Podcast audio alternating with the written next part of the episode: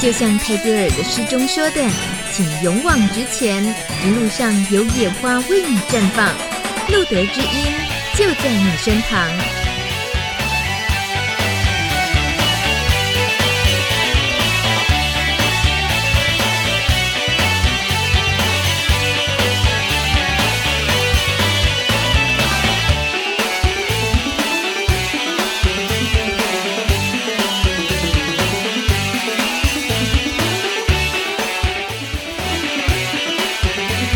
欢迎收听二零一四年七月二十九号第四十九集《露德知音 Live》直播。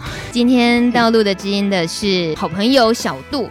小杜，我本来啊听到“小杜”两个字，以为就是又是个这个热情洋溢的可爱的小男孩。我想说，哇，又有小男孩要来说故事。结果呢，当大庄把这个海报一做出来之后，我就。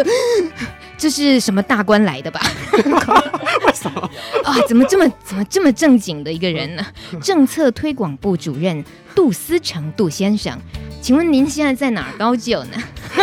大家好，我是投资咨询热线的小杜。好、哦，声音是还蛮和蔼可亲的啊、哦！大家放心，没有照片看起来那么严肃。今天热线的小杜来，然后呢，我也跟大家预告了，他有带伴手礼来，嗯嗯，带了一个秀色可餐的伴手礼来。我们要先卖关子，哎，因为现在大家还不知道是谁，好，希望不要有人在留言板上那个出卖小度，讲出伴手礼是谁。好，这个节目一开始呢，我先跟大家说一个很特别的好消息，台北天文馆说啊，今天晚上到明天凌晨一点的夜空。会有宝瓶座流星雨，你们知道吗？哇，不知道，不知道那个呃，每一小时平均十六颗流星哦，这是算是呃叫做流星雨已经进入极大期。几点开始啊？哎，凌晨就是大概十二点到一点左右，哦，就这个时间里面。所以大家等一下听完露德知音之后，回家上阳台刚刚好，或者是开车上山也刚刚好，是不是？但一定要听完节目才可以这么干哦。不然我们会生气。好，好，这个除了看流星雨之外，我们看流星的时候都习惯说要许愿嘛，很呆，对不对？你会吗，小杜？很久没看到流星了，所以如果说现在突然有流星要来了，你会觉得说也应该要把握机会，对不对？对，应该要许一下世界和平吧。你你俗气 俗气。好，我们大家练习一下，除了世界和平，还有什么愿望可以许？今天小杜在，还有他的那个秀色可餐的呃伴手礼也在，大家就练习许愿。如果可能的话呢，你们就把留言板当成许愿池，那大米会帮帮大家回答，然后请他们就当仙女下凡来为各位解答，好吗？好。好 还自问自答。我们先请之后主播来播报这个礼拜的艾滋新闻周报。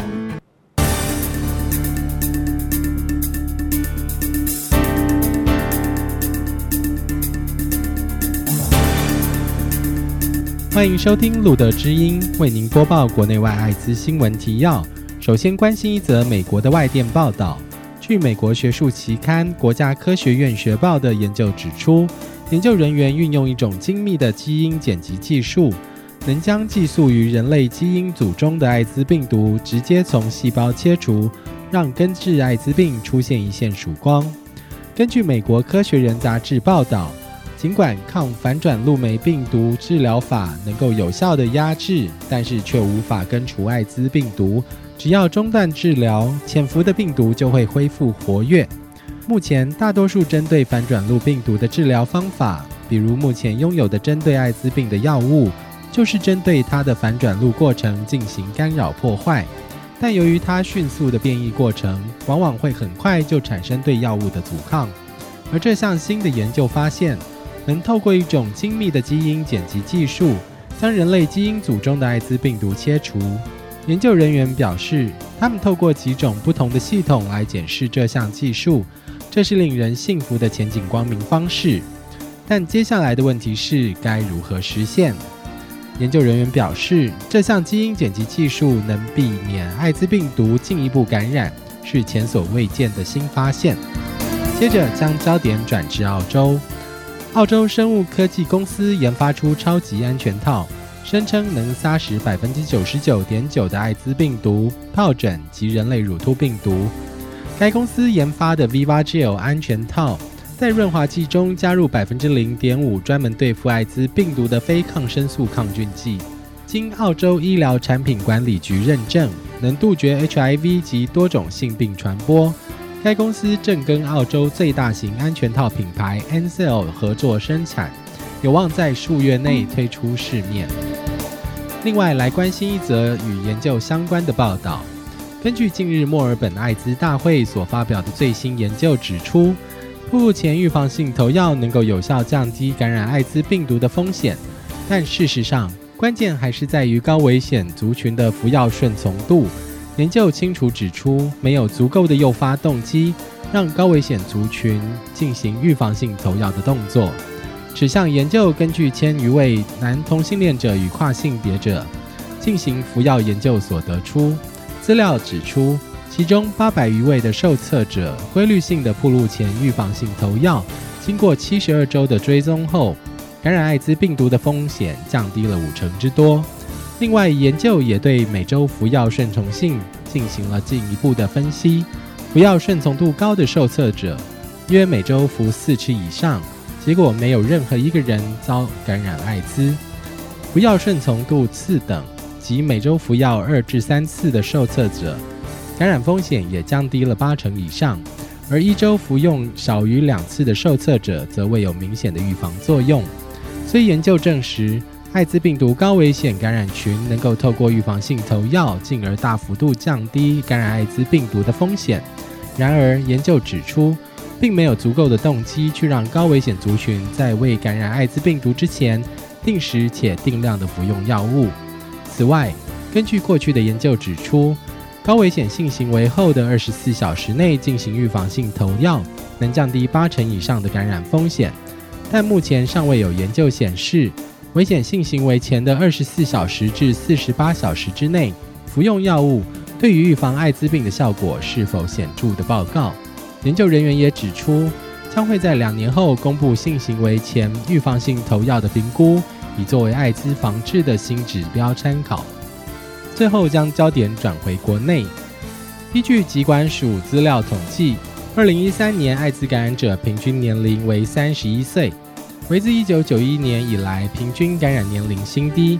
其中十五岁至三十岁感染者也从二零零七年的七百九十五人上升至一千三百零一人，最年轻的感染者仅十六岁，显示艾滋感染年轻化。且九成以上的艾滋感染者是透过不安全性行为而传染，而部分感染的途径与合并使用成瘾药物或网络交友导致不安全性行为有关。青少年在漫长假期中，容易在身心放松的情形下尝试各种风险行为。近日，台湾妇产科医学会所发表的调查发现，有百分之十二的高中职女生尝过禁果。且发生初次性行为的平均年龄为十五点六岁，青少年过早发生性行为，因为年纪太小，往往不知如何保护自己，而提高感染艾滋的风险。南投县卫生局也呼吁青少年朋友在暑假期间应谨记下列六点提醒：一、避免参加轰趴、性派对或有多重性伴侣等危险行为，以免暴露于性传染疾病或艾滋的风险中；二、不与性生活史不明的对象发生性行为。三，若发生性行为时，一定要全程正确使用保险套及水性润滑液。四，拒绝使用成瘾性药物。五，谨慎选择网络交友对象。六，若发生未使用保险套的不安全性行为，可于暴露后七十二小时内，自艾滋病指定医院经医师评估后，接受自费的抗艾滋病毒预防性投药，以减少感染风险。并应每三个月或每半年进行艾滋病毒筛检。以上新闻由小鹿特派员志浩为您整理报道。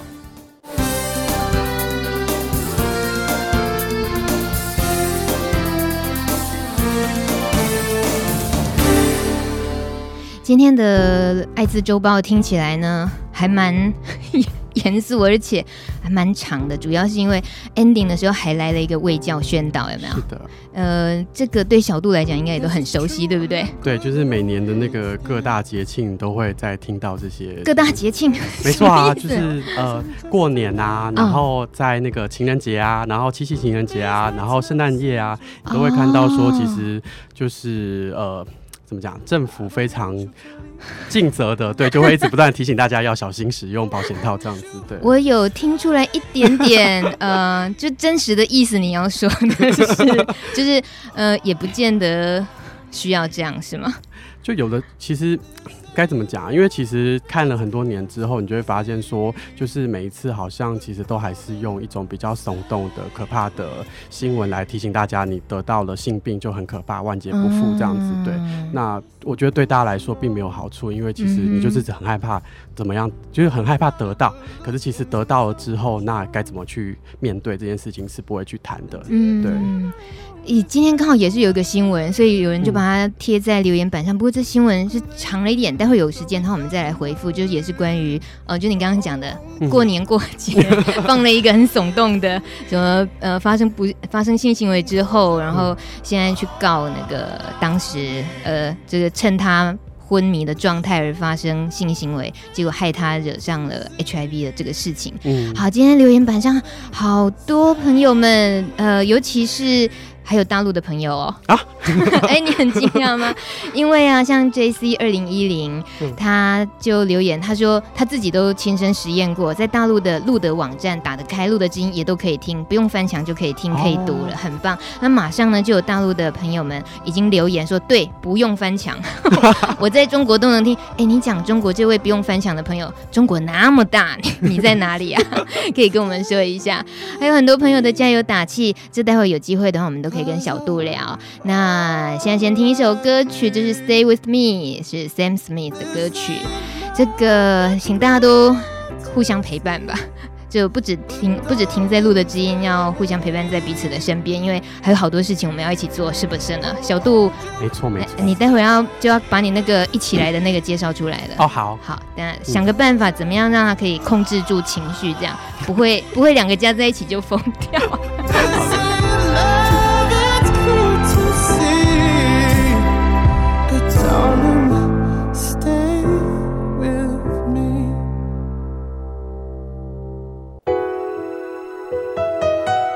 各位朋友，大家好，我是真光福音教会的张茂珍牧师。不管你现在正在面临什么样的挑战、压力，或者是难过的事情，请不要忘记，有一个更大的力量永远在保护你、安慰你，并指引你未来的方向。祝福我们每一个人的生活都过得精彩，拥有一个健康、热情、丰盛的美好生命。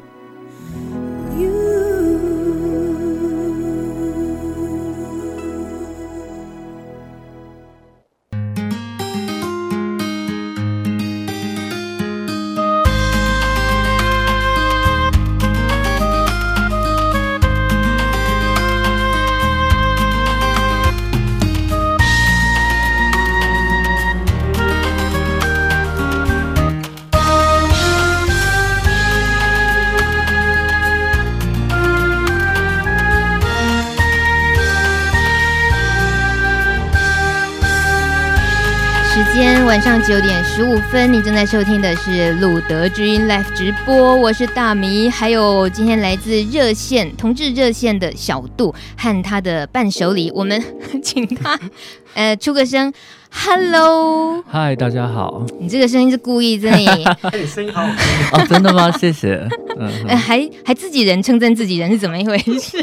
嗯、呃，Winter，对，我是 Winter，大家好。我们好久没见面了。对，之前在深度访谈的时候，预录、嗯、的时期曾经录过一集。嗯、对，所以我今天听到你要被小杜西半带来，我真是好开心呢。哦、就想说，你来干嘛？你来都可以再做一集的，你来干嘛？你来跟他抢麦克风，那我今天根本。时间不够用，今天小杜是主角，或是配角，啊、对，呃，好，那我们我们就暂时饶了你，你在旁边，待会要尽量要嘲笑小杜啦，要吐他槽都没有关系哦，随时可以来。那 我知道你不客气的，其实今天真的好开心哦，呃，热线的两位好朋友，特别的是你们是在热线负责的是艾滋小组，嗯，对。这个热线的艾滋小组这个历史渊源呢，是可以简单提一下。不过我们现在先回到小杜身上的是，其实你在最近也。呃，刚刚参与了加拿大的大会，对不对？对，叫做那个哦，它的英文名字叫 World Pride，然后其实中文叫做，其实就翻成叫做世界同志骄傲节啊，对，是一个大概快一个一个礼拜的活动这样。嗯、对，那这一次的话，其实好。这次的话，其实就是台湾的部分是我跟我们家另外一个工作人员叶嘛。那另外的话，就是路德这边其实森杰秘书长跟那个志浩也都有一起去。对，志浩也有回来分享了一下。嗯、我们简单的分享一下你带去的那个主题。好啊，很棒。呃，我们这次我我自己分享主题主要是就是我们热线做的老年同志的服务。对，那因为我们其实有一个呃服务叫做彩虹熟年巴士。对，大概这个是从二零零八年开始，然后一年两次。对，到现在就是一直。有持续在进行，那其实就是一个一日游的活动。对，那哦，嗯、在台湾吗？在台湾一日游的活动，就是有点像我们乡下挂香那种庙会啾啾的，就。我们就是从那个 idea 出来的，很棒。我最近也才陪妈妈去参加了一趟 迦南羊乳一日游，哎、欸，酷哎！嗯、所以我们一直都有这个彩虹巴士的。对，其实。因为其实我们大概呃，我们热线大概做老年同志的服务，大概从二零零五年开始啊。嗯、那其实就是一开始做口述历史访谈嘛。那访谈久了之后，其实就在想说，有什么更多的方式可以让呃不同世代的同志有多交流互动的机会？对，嗯、所以其实后来就发展出这个彩虹熟年巴士活动。那其实现在真的就是还，我觉得算是热线还蛮热门的活动，因为呃现在大概就是一次出去大概是两台游览车啊，很多了，就一直在扩编嘛，是不是？对对对。可是那个年龄限制是多少？年龄限制其实没有限制，但我们就是五十岁，老年不是吗？没有，我们五十岁以上的话是有优惠。其实我们的目的是希望说能够让不是只有做一个老年同志的服务，我们是希望说不同的年纪的同志能够有一个一起交流互动，然后彼此可以谈天啊，然后可以彼此了解彼此的那个成长的背景啊、故事的一个机会。你这这样形容下去，那个在大陆那位听众应该是流口水了。他们有时候听到台湾的一些一些活动，什么都觉得这种事情都不会发生在我们这里。好，没关系，忍耐一下，哪天热线就带过去啊，不要急。那个小杜，你除了去分享，嗯、就把台湾的这个老年彩虹巴士的经验带过去那边跟大会分享。嗯，那你自己在那边停留了几天？你对于那次整个加拿大的活动的氛围，嗯、有些什么特别的心情？哦，我先说，因为其实，在台湾很少有这种国际的活动是以同志的工作者为主的嘛，嗯、所以其实我跟我的同事其实过去的时候，我觉得那几天真的是有明显的被充电到，因为其实你就看到其他世界各国的跟你一样在做同志工作的朋友，对，那就是大家各自做不同的工作嘛。那另外一个，我觉得在当地啊，这个是我自己特别有感觉的是，因为那一周其实我们在多伦多的那个同志社群，就是走在路上的时候啊，你会看到各种活动都有很多老人。参与，嗯，对，我觉得这个真的差跟台湾差很多，就是老年同志的参与，老年同志，对，有些人甚至是他可能就是比如拄的拐杖，或者有些人他其实就是坐的那种电动轮椅车，嗯，对，然后他就是来参加一个比如说一个讨论会，对，那你就会发现说，其实那也那也那也代表说，其实他们的那个无障碍设施做的非常的好，嗯、对，其实今天只要有活动，他们想要去哪里都可以，嗯、对，因为在台湾我们知道有些呃身心障碍同志，对，其实他可能除了台北市之外，甚至有些台北市很多地方其实是没办法去的。嗯，对，那我觉得那真的受限很多。哇，那根本不是只有同志啊，就一般的、对 一般的这个障碍，这个那种无障碍设施都还很缺乏。你刚刚我有听到关键字哦，你说你去那里的时候，嗯、大家都感觉要被充电，你有弦外之音吧？充哪种电呢？是被 是被电晕了的电吧？是不是？我都有看到照片。是不是？老实说，我只能说，就是嗯，加拿大的风景非常的美丽啊，人跟物的风景，对不对？有必要这么含蓄吗？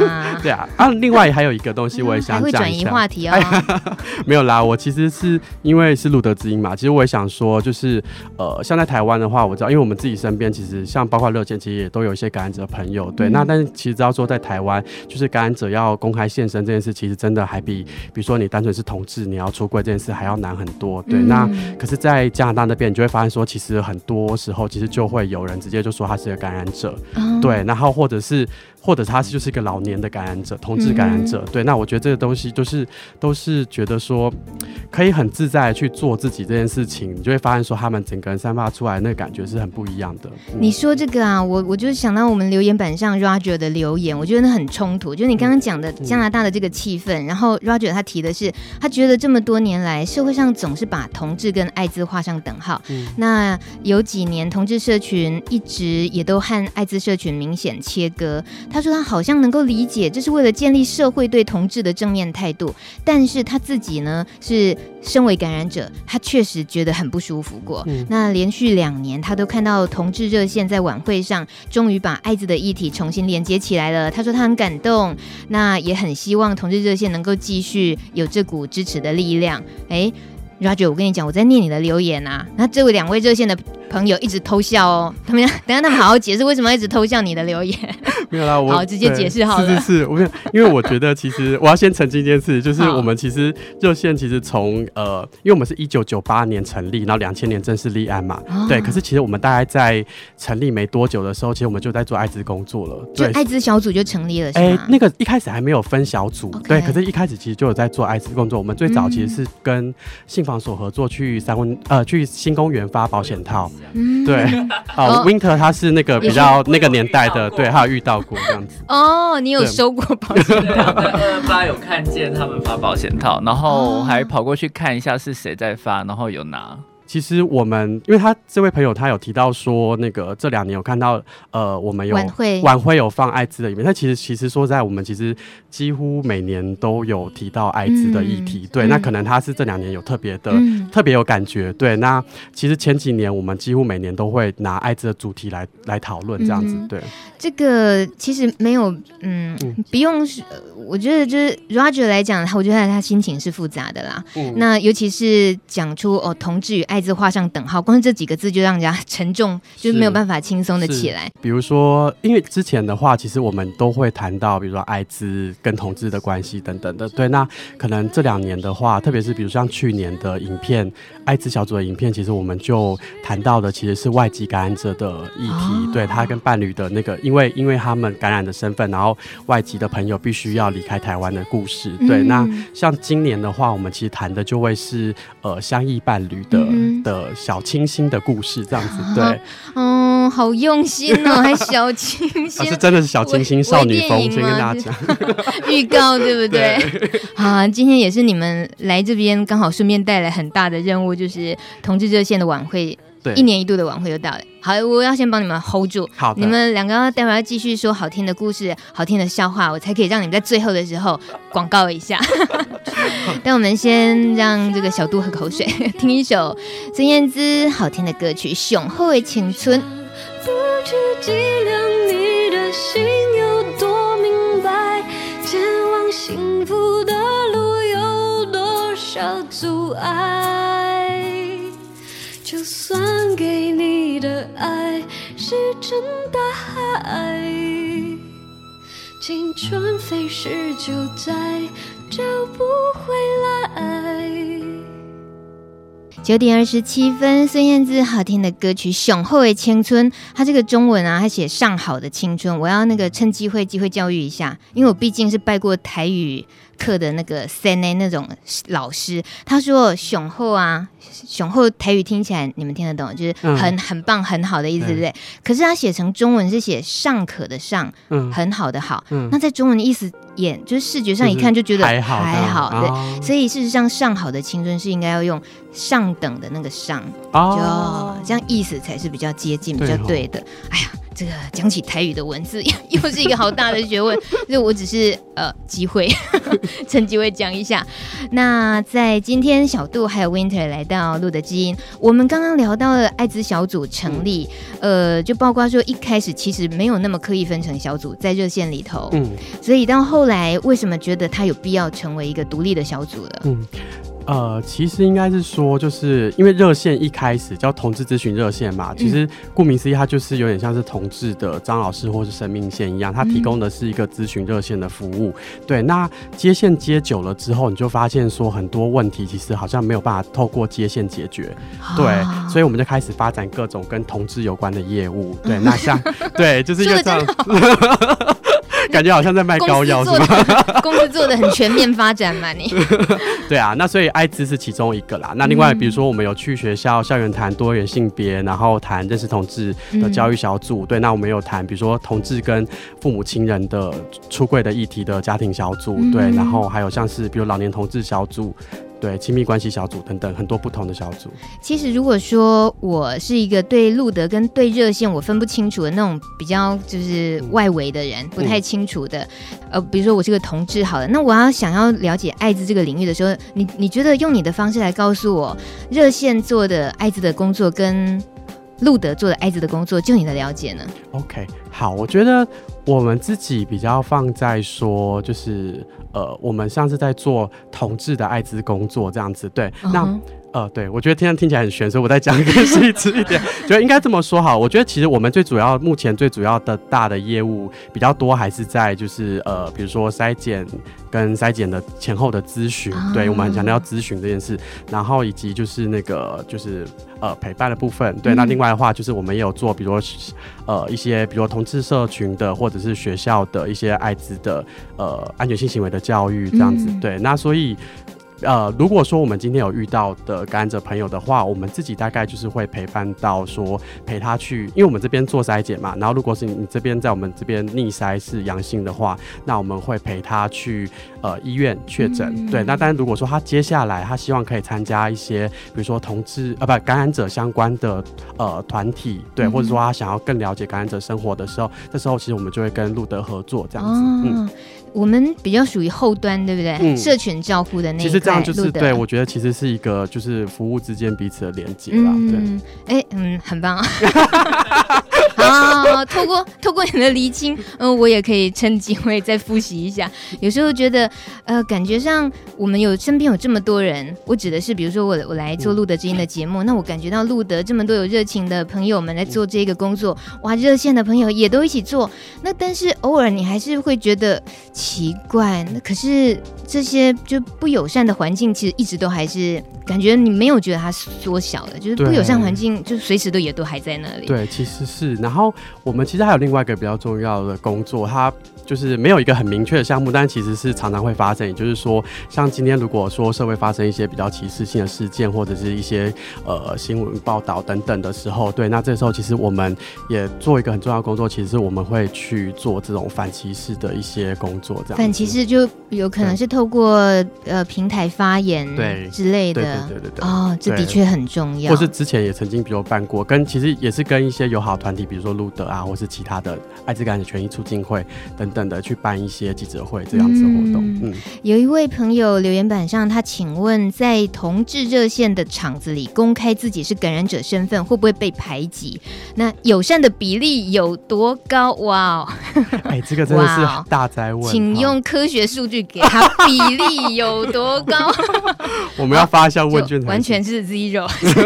好了，开玩笑，不要紧张哦。我们听听小杜告诉我们。嗯。嗯这个我我必须说，就是其实，在热线呐、啊，我们真的就是也越来越多的感染者朋友。对，那呃，我自己是在二零零一年来热线当义工，对，嗯、然后我是二零一一年一一年的时候开始变得正式工作人员。对，那我自己在一路当义工的路上，就是我其实就是隐隐一开始其实隐隐约约知道有些朋友他是感染者，那大家大家都不说破。嗯、对，那到就是呃前几年开始，其实开始就是陆续的有一些朋友他们会愿意的，就是主动。跟大家讲说他是感染者的身份，对。那以前的话比较多是私底下跟，就是可能跟比较呃觉得比较呃亲近的，对，比较信任的朋友去讲，对。嗯、那对，其实像这个我就还蛮希望说 Winter 可以来讲一下他的想法。哎、欸，马上将他一句转给我嘛。好，Winter 说说好、呃。因为我自己是在热线里面是有公开感染者身份的，嗯、哦呃，那我自己的感觉是，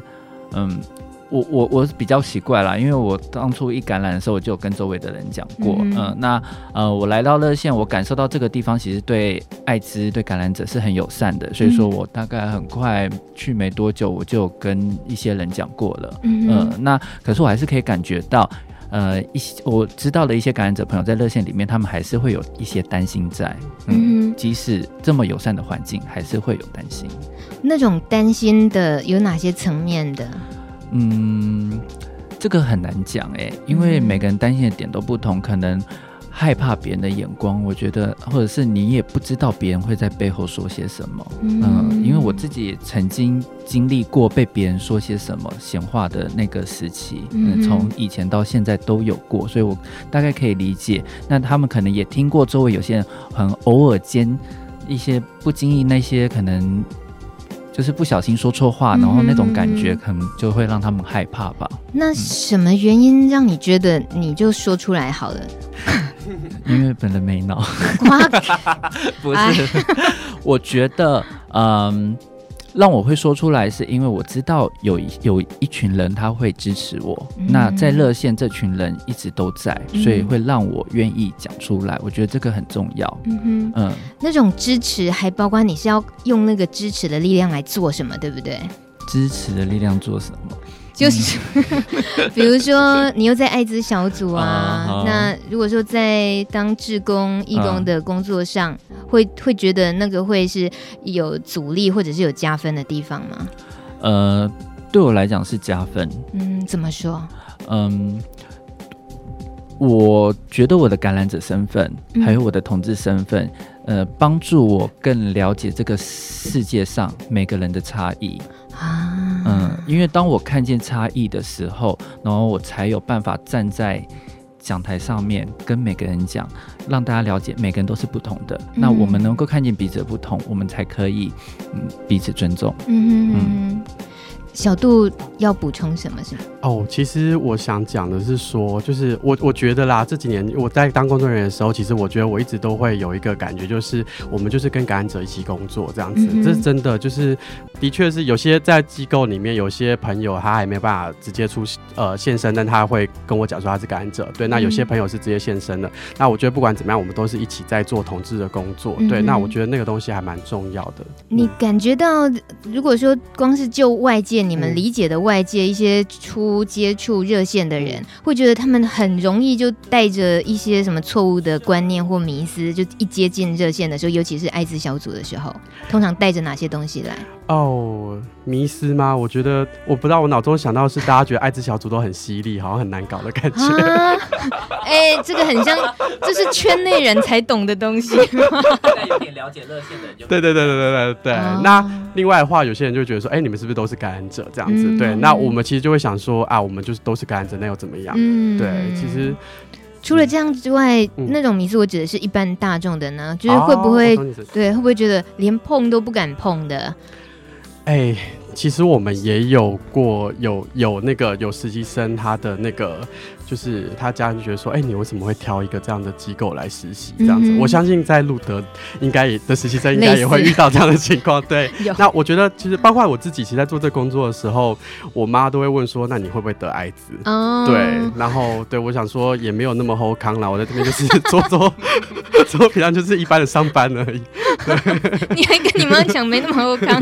没有啦，这我内心想的，我但不敢跟我妈这样讲，就很认真的解释这样。嗯、哼对，那。在艾滋筛检这个部分啊，其实我知道热线做的好好严谨、好专业。我记得也是在呃路德金预录的那个时期，应该也是 Winter 那一次来，我们有聊到过的啦。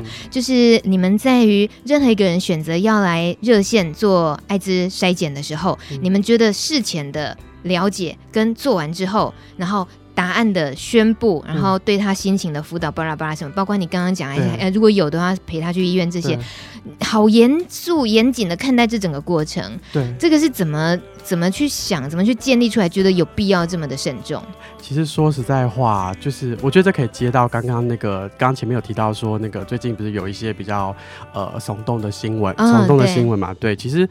说实在话，像比如说前一阵子开始有一些，就是比较多的那个艾滋新闻，就是怎么样怎么样又感染艾滋了，怎么样怎么样又感染艾滋了。其实我们的电话就开始变得很多，就是很多恐惧的电话，然后很多人就会打来问你，问你说怎么办？我就我是不是得艾滋了？然后怎么办？我我我这样会不会得艾滋？那我觉得对我们来说啊，我当我们今天做一个比较完整的筛检咨询的时候，你比较有办法能够真的去好好跟他聊，说他到底担心的是什么？这担心的什么？不只是帮他评估他的。感染到他到底有没有感染风险之外，其实很重要的是，很重要的事情其实是说，呃，你可以跟他，就是我们会跟他聊说，到底，呃，你担心感染艾滋之后会怎么样？你的感染，你对感染后的想象是什么？对，我觉得那个东西很重要，因为很多时候其实大家讲出来的，其实大家都很怕感染艾滋，但其实害怕的是觉得有些人可能想象说感染之后就天崩地裂，他就再也没有，就是人生就再也不是黑白，呃，再也不是彩色的这样子。对，那有些人可能就会觉得说，就是家人就会不要他，或家人一定会知道啊，或者是说，比如说就是没。有些人呢、啊，还是会觉得说，比如没药可医啊，可以死得很难看之类的。当然，这些我们都知道已经不是呃正确的嘛。对，嗯、那其实很多时候你发现说，包括同志的，包括担心艾滋的这个身份，这两个这两个呃焦虑其实是被叠在一起的。对，嗯、那我们就希望能够透过一个比较完整的咨询的一个时间，能够让他去把他的焦虑跟担心讲出来。嗯、对。那如果很极端的一种是，他就是不怕。他根本也不想好好的，嗯，注意安全。嗯、那那种呢？我觉得这种其实也没有，哦，我我不是说没有什么关系，应该是说这种的朋友的话，我们其实、嗯、我们当然就是有些人他其实是他不怕，是因为他觉得他其实。不是那么清楚，这到底是怎么一回事？啊、对，他只知道说啊，反正有药可以，可有药可以医了这样子。对，那但是有些人其实他是真的就已经，比如说身边已经有其他的感染者朋友了，那他觉得说，其实艾滋这件事对他来说已经没有离那么远，他不会那么害怕说感染之后生活。嗯、对，我觉得我自己在热线做筛检，我发现就是其实随着时间的演变，其实这样子的朋友是有变比较多的，在同志圈。哦、对，可是说实在话，其实对于异性恋的朋友，因为还是有一些少数的异性恋朋友会来我们这边做检查。嗯我觉得异性恋才对艾滋还真的是蛮怕的，对 对，怎么什么意思啊？没有啊，就是我觉得呃，因为对同志朋友来说，特别是男同志，其实、嗯、呃，大概当你今天你踏进圈子，或者说你开始意识到自己是同志之后。哦就已经会有人跟你讲艾滋这件事，预防针打的多了啊，对啊，就打到已经不知道变什么针这样子。对，可是对于异性恋朋友来说，嗯、他今天可能只是发生了一些他觉得大家都跟他说很危险的性，比如说他去买春，嗯、比如说他去找了一夜情，对。可是你认真的问他说发生了什么事情，他会跟你说，哦，我就是手指插进了那个性工作者的阴道两下，嗯、然后他湿湿的，所以我就觉得你有必要讲的这么细吗？哦。这个很重要，为什么？Okay, okay. 因为因为呢，我们其实，在做筛检咨询的时候，我们就是会讲这么细，因为因为很多人都会讲说啊，就是发生那个了嘛，啊，就是性嘛，就是发生性行为啊，嗯、我们讲的那么细清楚的时候，其实就是要把性的内容讲清楚，因为我们才知道说到底有没有风险嘛，嗯、以及到底你担心的是什么。对，嗯、那。我刚刚提到像那个异性恋朋友，其实我们之间接到蛮多，都是真的很焦虑。可是你发现到最后，那个焦虑背后其实都是他担心的是那些性的污名，比如说我我买春了，我找了性工作者，对，那其实说明他跟性工作者根本就是有带套的，可是他其实就是会觉得说这样是不 OK，呃，心里的恐惧，对。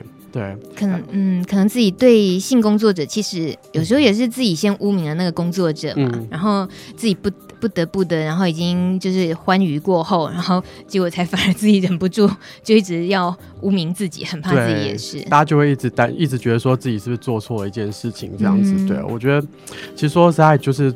嗯，性就是性嘛，你就是你就是发生这件事情，对啊。那说实在，如果我们真的很理性的去看艾滋的感染风险的时候，那就是一个很理性去评估到底是大概风险高或低这样子。嗯、可是其实往往那个伴随都不是只是呃风险而已，它伴随是更多的，比如说对性的罪恶感，嗯、然后很多的对于道德的批判这样子。那要是像刚刚说的这位异性恋，然后他说他去找了性工作者的这件事情，只是手指的巴拉巴拉这件事情，那。那还是要做筛检喽？其实不会耶，我们哦，哦，对我们来说啦，因为我们没有那个管束的压力，嗯、对，所以对我们来说，其实我们会把筛检放着比那个就是实际上啊，我们会把咨询放的比筛检看得更重要，因为其实说在对我们来说，筛检有点像是一个一对一的一个能够咨询然后教育的一个过程，对。这是很搞纲哎，台语叫做很真的很搞纲啦，对，哇塞，而且要做咨询那个工作也是要专业训练过嘛，不是说一般志工就能做，然后又是一对一。这你们还是继续做嘛，是不是？不累啊、哦，不累。其实还蛮累，因为特别是比如说我们每一次的每天的筛检结束之后，我们都还是会认真讨论，比如说今天的过程中有没有遇到一些什么样的状况或问题？嗯、对，那或者甚至我们大概一两个月就会有一次的团体督导来一起来讨论，就是我们就是最近筛检有没有遇到什么样的状况？嗯、对，对，那这个。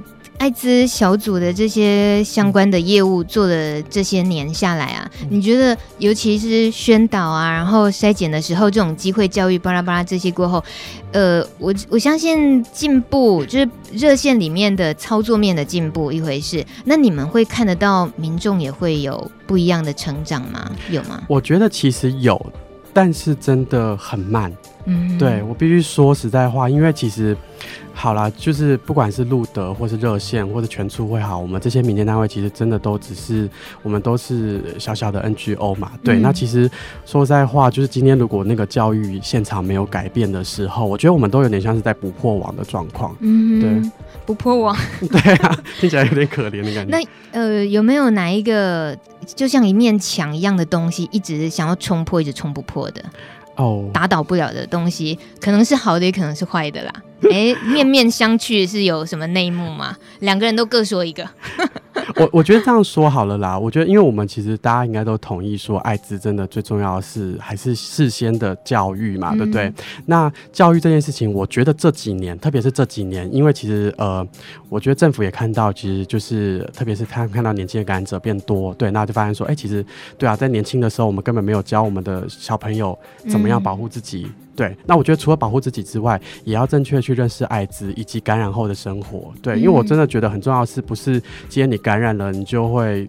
就是天崩地裂，然后一辈子就毁了，嗯、不是这样子嘛？那我们如果能够很正面的去，不是成，我们很持平的去，呃，介绍这个疾病，然后去讨论说它的感染跟没有感染的状况的话，我觉得那才会，我们才有真的办法把这个疾病就是一般化看待。对，嗯哼，如不同角色，像 Winter，你如果看艾你在艾滋小组工作这样子，那个你刚刚有想到我说那个墙是什么吗？一直想冲破的东西。哦、我也是教育耶，然后是整个性教育。跟情感教育的部分，嗯、情感教育。对，因为我们的情感教育其实也不太谈，那因为会看到的也都是异性恋在学校里面，嗯、那其实同志这个部分是空的。嗯、那你一方面告诉大家说，哦，同志就是高危险群，可是你一方面又不不教大不教同志怎么谈感情，嗯、然后也你也没有给同志一个适当的交友空间或是一个友善的校园环境，嗯、那这样子这些同志永远都只能自己偷偷来，自己摸索，嗯、那永远都会。有人走到错的方向，不对的方向。嗯，可是我们的教育在 在你们的努力之下，没有那种稍微有一点被冲破的，可以还是有。嗯，我觉得这几年热线跟一些学校有合作嘛，嗯，有录班宣导或怎样。我觉得在。还是可以看看见有些学校有进步，还是可以看见有些真的有些同志就因此得到了力量。嗯嗯，我在你们的官网上一些分享里面看到有一个志工，他说他们去学校就是教育宣导的时候，离开的时候会老师会叫同学们拿那个酒精去消毒刚刚哦，对，刚刚用过的麦克风什么，嗯，到现在。还是有这种事情发生吗？嗯，对，其实说实在话，因为我觉得是因为这几年啦，就是呃。保守的教会的势力其实出来了，啊、对。那其实我们有发现说，其实有些的呃教会的保守教会的朋友，我当然知道说很多的教会的朋友其实对于同志是友善的，可是其实的确有少数的比较保守教会的朋友，他们会用把假借自己是家长的名义，嗯、对，然后会对学校施压，就是觉得说你们不应该教同志，对，不应该教性这些的，嗯、对。这个让我我不禁要连结，因为现在只要出现艾滋的，就是社会新闻的时候，一定都是扯到年龄层越来越降低。嗯、那这个就是说到你们讲的，这当然是教育方面着手。我，我觉得年龄层降低，这根本就是一个就是理所当然的事情。为什么？啊、因为其实说实在话，就是现在的你交友的方式越来越，我觉得现在现在大家其实你看现在的那个，比如说国小生、国中生，其实你会发现说大家已经越来越像。小大人了，嗯，对，因为那个这本来就是一个全球化的趋势嘛，对。嗯、那我觉得另外的事情是，呃，对于这些国国小生、国中生，其实大家现在身体的发育都很好，嗯，那。呃，你有机会能够去认识到别人的时候，我觉得那个性其实从不管是从小到大，我觉得那一辈子都是人一直一个很有兴趣的一个议题嘛。嗯、对，那你在小朋友的阶段的时候，就是当今天我其实我身体已经变得是开始像大人一样了，对，然后我也开始对别人的身体有好奇，不管是同性、异性或是双性，对，那这个时候呢，如果没有人教他到底你怎么样做才能够保护自己安全，但是就那事情就发生了嘛。那做完之后呢，那有些人可能他就是比较 lucky，他没有发生什么，他就没有没有遇到什么问题。对，那有些人他可能就是就遇到了一些状况，比如说他可能生病了，比如说他可能遇到了不对的人，或者是比如说他可能就是呃。那个那次经验不好，对，那这些东西其实也没有人教他们，事后也没有人可以跟他们讨论。我觉得对很多的同志朋友来说，其实我们很多时候真的都是用肉身去尝试自己。我说实在话是真的这样。那我们现在又一直说啊，我们好担心，就是青少年的同志的感染者越来越多。那我们到底给了他们什么样子的呃？环境以及给了他们什么样的知识跟怎么样的技能去保护自己。我们在宣导的部分根本都赶不上现在那些影音媒体，嗯、那个整个那种数位化平台那么的多，嗯、大家能够接受到的刺激，那种刺激进了眼睛就进了脑袋，就进了身体反应嘛，对不对？这些东西如果不是在很根本的心里头的观念是比较健康正确的话，嗯、大概就把持不住了。对。呃，我们在说着说着，其实也当然是希望有越多人想要参与这个工作，尤其是教育宣导，越多人做当然是越好的。然后透过各个层面的人，所以像这个朋友们在留言板上留言，他说他就觉得说，呃。感觉上，台湾的同志们比较少主动参与社会议题。呃，你看这个现场的两个又互相相视而笑，为什么？先告诉我。没有啦，我笑是因为这个问题问，就是我我刚好看到，但是。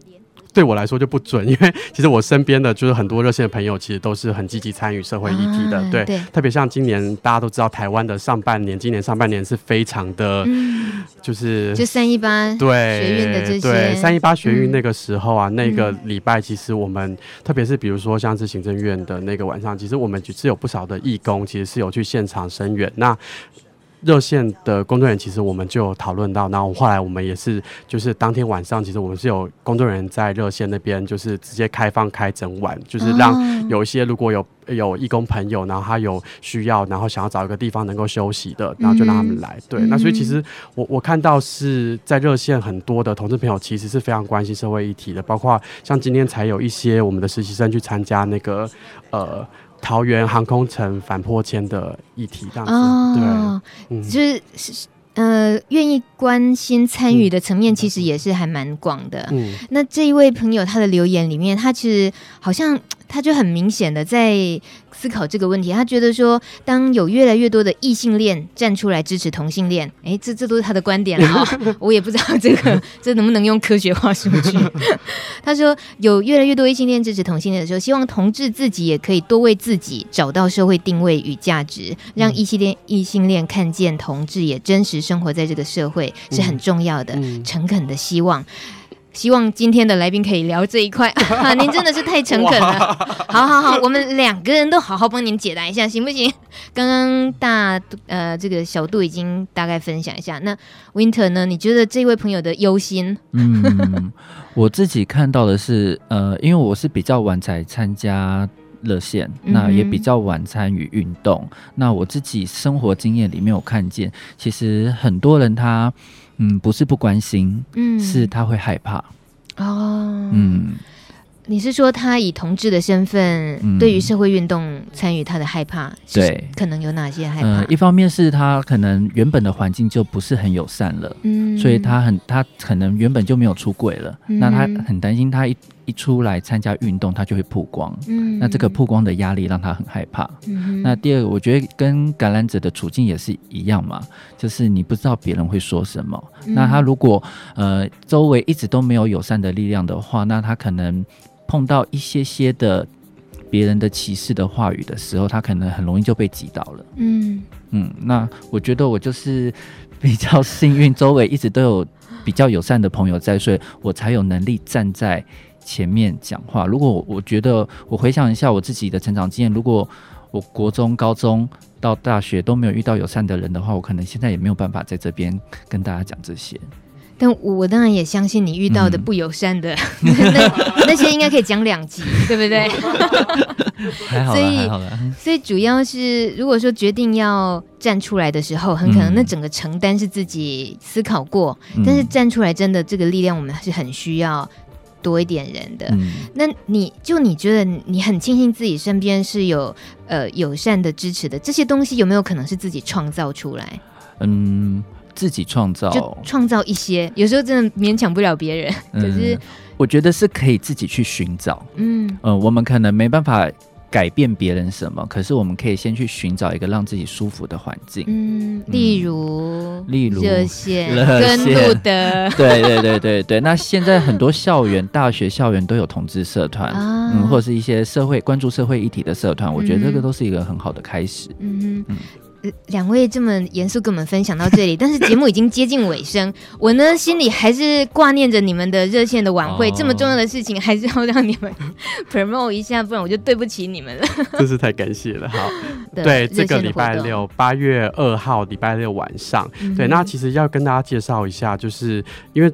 呃，热线的感恩晚会其实对我们那个同志热线来说是一个非常重要的活动。我们一年每年都会办一次。嗯、对，那其实这个活动其实对热线来说，它就是一个呃，能够让我们跟社群对话，让社群知道说我们这一过去这一年我们关心的议题是什么，我们的工作是什么。对，那另外一个很重要的其实就是我们希望社群的支持。对，因为我觉得我们其实是呃为社群做事，那我们也希望说社群能够肯定热线做的工作之外，然后能够给热线支持。所以所以，其实这个晚会的话，其实就是一个呃大型的一个募款的活动。对，嗯，嗯呃，所以募款一定都要讲白嘛，对不对？对，怕大，怕大家去了之后。对，可是它当然不只是募款啦，因为其实说在它是叫晚会嘛，而且其实呃大概，因为其实从一开始成长人数成长到现在，大概这几年大概都是到一千五。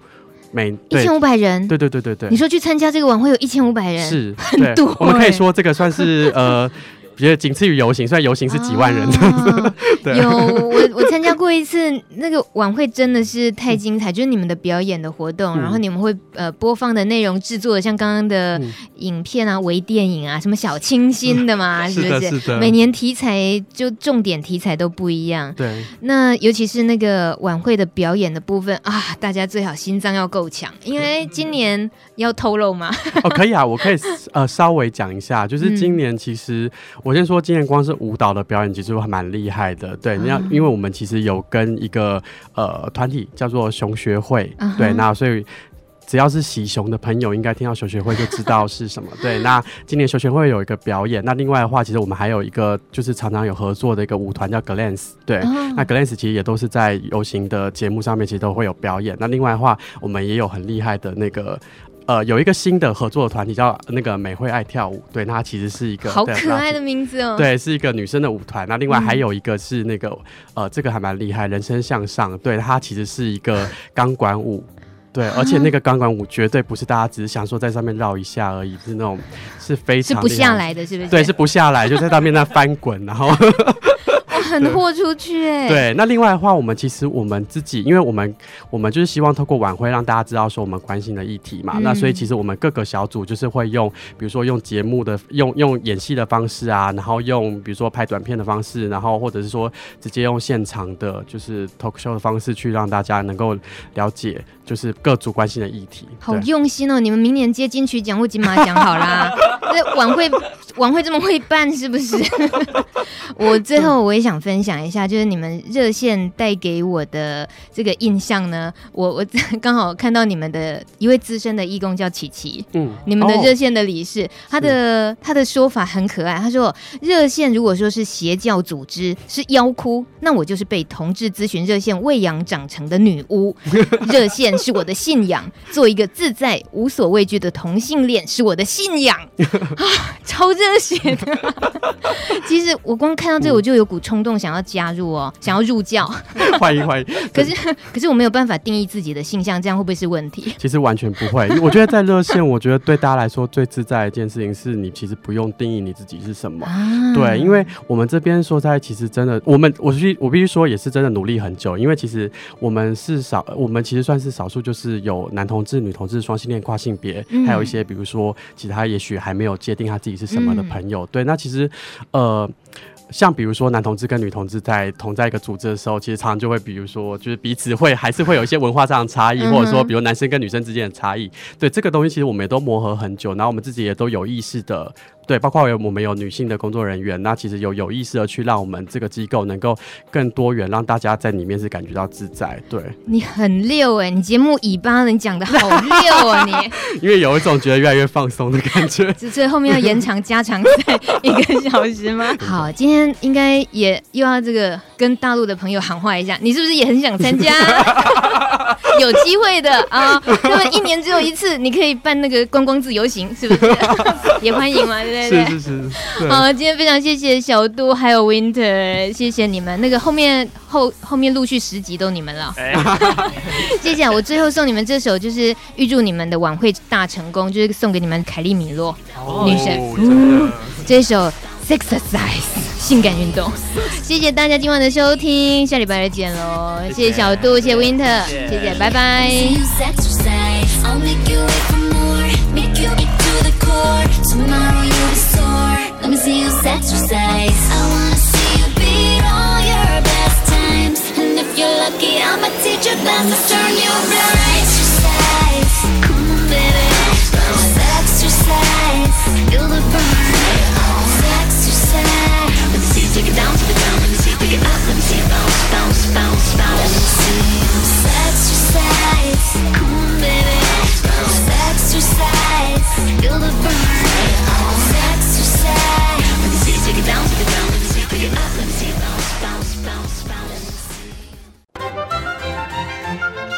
本节目由路德协会制作，中华电信协助播出。